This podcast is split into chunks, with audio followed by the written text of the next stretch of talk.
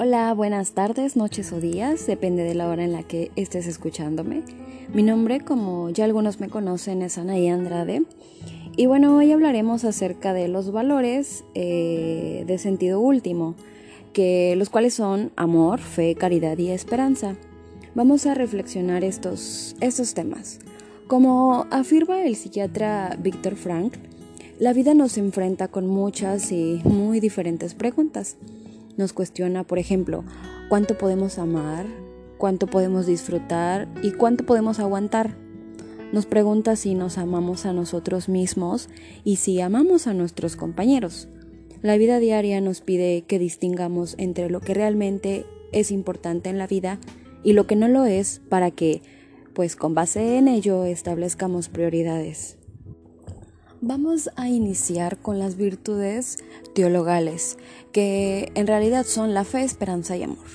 El primer amor es Dios y consecuentemente es posible amar a los demás como a ti mismo por amor a Dios. La palabra amor ha sido utilizada en demasía y se habla de una multiplicidad de amores. No obstante, el que destaca como excelente entre todos es el amor entre el hombre y la mujer, en el cual intervienen inseparablemente el cuerpo y el alma, como lo dice Benedicto XVI 2005. En el amor se reconoce la esencia del otro.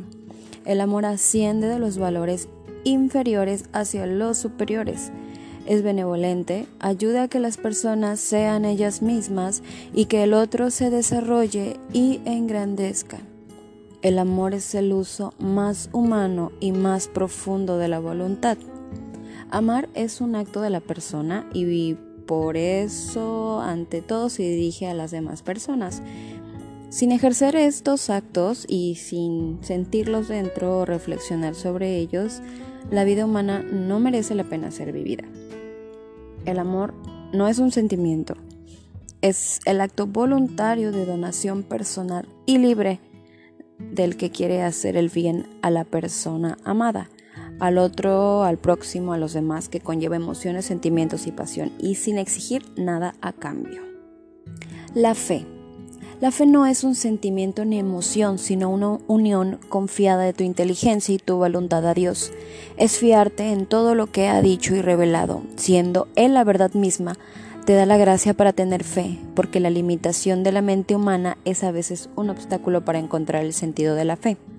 Los padres esperan algo más para el bautizando, eh, esperan que la fe de la cual forma parte del cuerpo de la iglesia y sus sacramentos le dé la vida, la, la vida eterna. La fe es la sustancia de la esperanza. Bueno, pues la esperanza es creer que se alcanzará lo que se desea.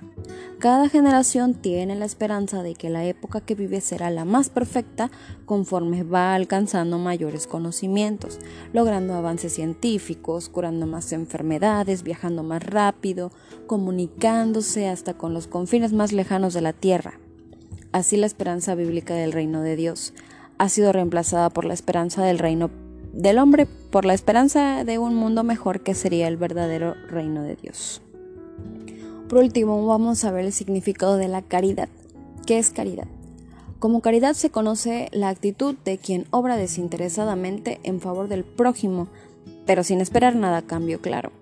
Como tal puede entenderse como sinónimo de altruismo, filantropía, generosidad o incluso solidaridad. Bueno, en ese sentido, la caridad es aplicable a las distintas acciones solidarias mediante las cuales eh, pues se brinda un apoyo a quienes lo necesitan. Por ejemplo, ofrecen comida al refugio o, a los que no tienen techo, proporcionan ropa a las víctimas en un desastre natural, donan cierta cantidad de dinero a fundaciones y bueno, estas son todas las acciones de caridad la caridad está muy asociada a los valores que pregoniza la, la religión cristiana. Fundamentalmente es el amor al prójimo. Sin embargo, la caridad se expresa básicamente en la disposición de ayudar y apoyar al otro, al más necesitado, sin esperar recompensa. Temas cortos y rápidos, pero muy ciertos Y bueno, pues yo así me despido. Espero que les haya gustado mucho este tema y nos vemos en la próxima.